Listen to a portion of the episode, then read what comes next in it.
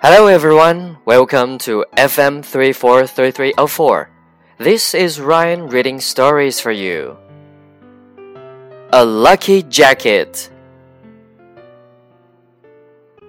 Anna has a lucky jacket. Whenever she wears it, good things happen to her.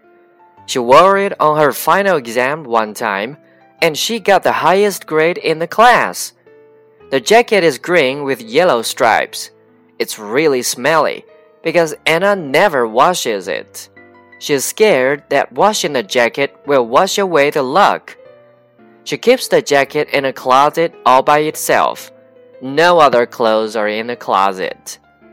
Anna had an important interview for a job. She was very nervous about it. She wanted to wear the jacket, but the jacket was not appropriate for the interview. She needed to wear nice clothes. She decided to wear the jacket under a plain gray sweater. Perfect plan, she thought. When Anna entered the interview room, she started to sweat. She wondered why it was so hot. She realized that the heater was on. She sat down across from the interviewer. Anna, you're sweating. You should take your sweater off. Anna laughed nervously. I'm fine, she said. By the end of the interview, there was a sweat stain on Anna's sweater. She left the interview feeling unsure. A week later, Anna got a phone call from the boss.